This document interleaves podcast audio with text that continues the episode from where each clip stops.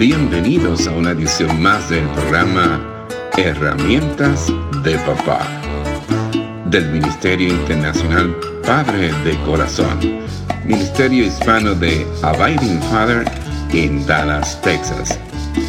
Para información del Ministerio Padre de Corazón, se puede comunicar por mensaje de texto o de voz al número 214 533 7899 214-533-7899 por correo electrónico a rafi arroba padredecorazon.org Rafi con Y al final rafi arroba padredecorazon.org Visita nuestra página web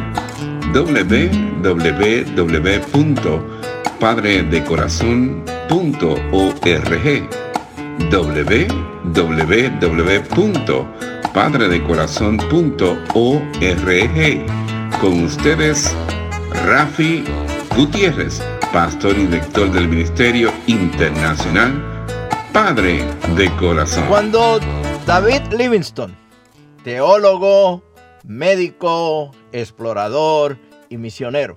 Estaba explorando en el corazón de África. Recibió una carta de una iglesia de Inglaterra que decía, ¿hay un buen camino para llegar al lugar donde usted se encuentra? Si es así, quisiéramos saberlo para enviarle a otros misioneros para que se unan a usted. La respuesta de David Livingstone fue típica de un gran pionero del Evangelio de Cristo. Su contestación a la carta de la iglesia leía, si ustedes tienen hombres dispuestos a venir tan solamente cuando haya un camino transitable para llegar aquí, no los necesito. Lo que necesito son hombres que quieran venir, aunque no haya camino alguno para llegar, sino tan solo la selva africana, y estén dispuestos abrirse camino en medio de todas las dificultades y peligros propios del país de África.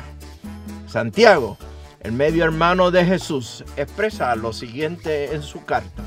Amados hermanos, cuando tengan que enfrentar cualquier tipo de problemas, considéranlo como un tiempo para alegrarse mucho, porque ustedes saben que siempre que se pone a prueba la fe, la constancia tiene una oportunidad para desarrollarse. Así que dejen que crezca, pues una vez que su constancia se haya desarrollado plenamente, serán perfectos y completos y no le faltará nada. Estoy leyendo de la carta de Santiago capítulo 1, los versículos del 2 al 4. Sabemos, y por si no lo sabías, que el fracasar, fallar, es inevitable. Bueno, a menos que nunca trates de hacer algo, el cual de por sí ya es un fracaso. El hombre de Dios no permite que el, fracaso o problemas en la vida lo derrumbe, lo derrote. El hombre de Dios se debe preparar para, para los retos inesperados de la vida y ha de perseverar a través de las dificultades hasta, hasta completar su tarea y responsabilidades. Mire, es una jungla allá afuera. Se dice que la gloria del carácter humano es la fortaleza. Un hombre puede tener todas las virtudes, pero si no tiene fortaleza, está destinado a fallar. Alguien puede ser brillante, inteligente, perceptivo, intuitivo, pero sin fortaleza, todas estas virtudes no valen nada. Alguien puede ser sacrificado, abnegado, trabajador, responsable, pero sin fortaleza. Todas estas cualidades no valen nada. Un carácter dotado de fortaleza, es lo que pone sentido a todo lo que somos como hombres de Dios. La fortaleza de carácter viene solo mediante una gran experiencia con Dios. Ya hemos hablado de que el carácter no es un asunto biológico, se va forjando a través de los años. Así fue en la vida de Moisés. La experiencia en el monte Oreb fue crucial para forjar el carácter del siervo del Señor. la visión de Dios al comienzo de su ministerio hizo de Moisés el líder y el hombre que fue y lo acompañó a lo largo de toda su vida.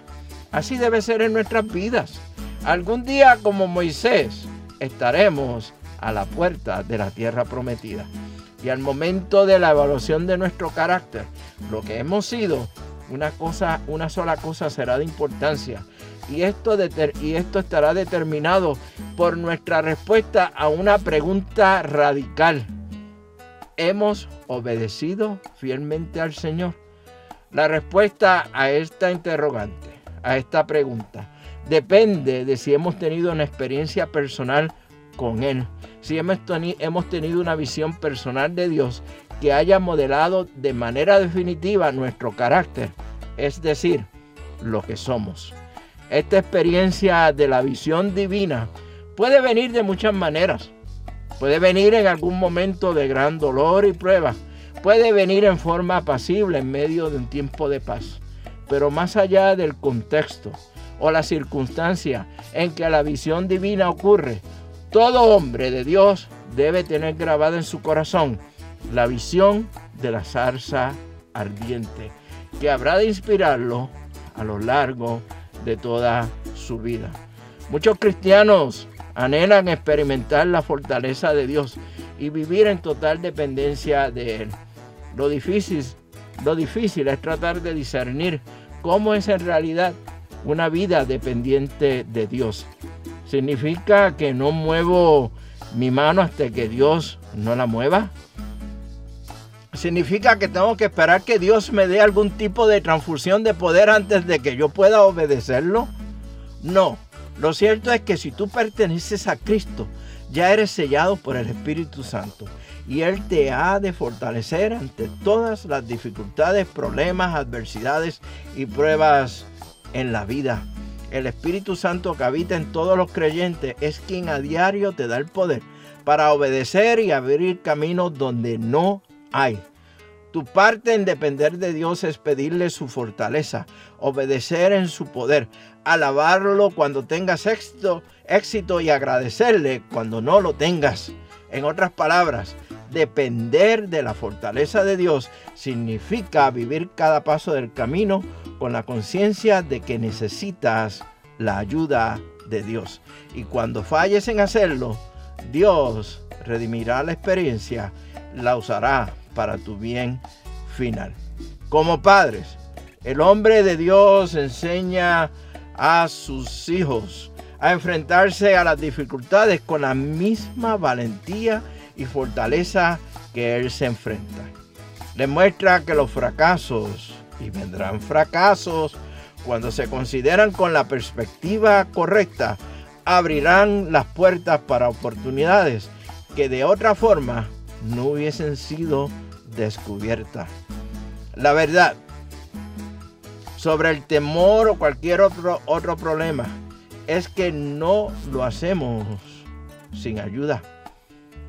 Podría estar hablando hasta el cansancio con ilustraciones, historias, palabras de motivación, poemas inspiradores, pero sin la ayuda y la fortaleza de Dios.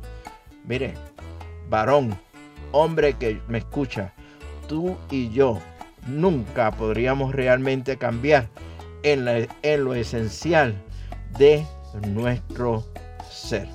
Y vamos a seguir hablando más de este tema, de estos principios fundamentales del hombre de Dios que han de regir nuestras vidas, han de gobernar nuestras vidas. Durante los pasados programas he estado cubriendo varios de estos principios fundamentales que rigen o han de regir a un hombre de Dios. Y lo seguiremos hablando. Y seguiremos hablando de temas de interés para los hombres. Temas de interés del hombre como hombre, como papá, como esposo, como líder. Y lo haremos a través de la próxima edición del programa Herramientas de Papá del Ministerio Padre de Corazón. Mientras tanto, y ya usted sabe cómo va, nos veremos en el barrio con un cafecito a la vez. Que Dios le bendiga abundantemente y que usted sea de bendición para Este ha sido un programa del Ministerio Internacional Padre de Corazón, Ministerio Hispano de Abiding Fathers, con oficinas en Dallas, Texas. Nuestra misión es la de motivar, capacitar y comprometer a los hombres en su rol de padres y líderes en el hogar según lo ordenado Dios, haciendo discípulos del Evangelio de Jesucristo. Somos un ministerio internacional, relacional y generacional. Para información del Ministerio Padre de Corazón, se pueden comunicar por mensaje de texto o voz al número 214-533-7899. 214-533-7899. Por correo electrónico a rafi arroba padre de corazón punto org. Rafi con Y al final. Rafi arroba padre de corazón punto org. Visita nuestra página web www.padredecorazon.org www.padredecorazon.org Les habló Rafi Gutiérrez, pastor y director del Ministerio Padre de Corazón, y les agradezco grandemente que nos hayan acompañado en esta edición de programa Herramientas de Papá del Ministerio Internacional Padre de Corazón.